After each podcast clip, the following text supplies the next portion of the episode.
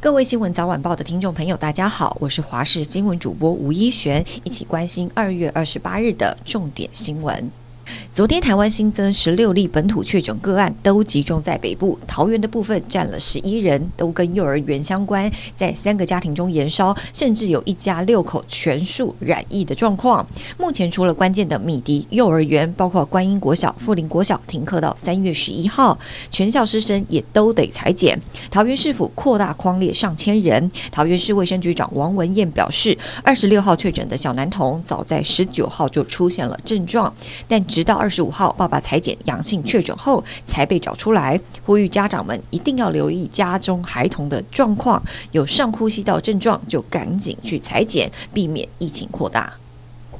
今天凌晨，第三批莫德纳疫苗从美国亚特兰大起飞，中间短暂停留在安克拉治后抵达桃园机场。这一批由华航 CI 五二四五货机载运莫德纳疫苗，总共有一百二十二点四六万剂，使用效期到八月五号。已经将疫苗送到指定冷储物流中心进行后续检验封检作业。去年七月，指挥中心表示，和美国莫德纳公司签署两年，总共三千五百万剂。疫苗苗预定今年会供应两千万剂，目前已经有四百一十四点一五万剂到货了。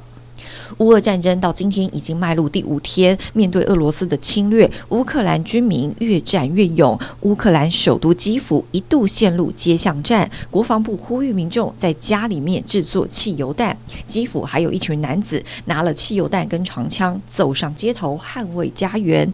而在黑海上的蛇岛，有十三名边防人员透过无线电飙骂脏话，俄军迎战军舰攻击。蛇岛上这十三人一度被乌克兰总统宣告。阵亡，但乌克兰官方二十六号公布情资，推测这十三个人可能还活着。今天是二二八连假最后一天，依旧是适合出游的好天气。今明两天东北季风减弱，西半部日夜温差大，整体高温比昨天还要上升。各地大多都是多云到晴的天气。西半部跟东北部清晨低温在十四到十六度，花东大约是十七到十八度。白天西半部大多阳光普照，舒适温暖。中南部地区更加暖和。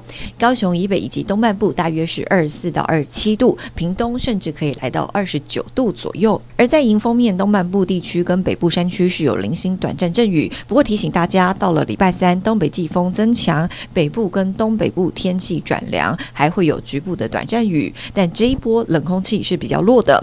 礼拜四、礼拜五又会回温，紧接着周末又会有一波东北季风南下影响，到时候又要出现湿冷的天气形态。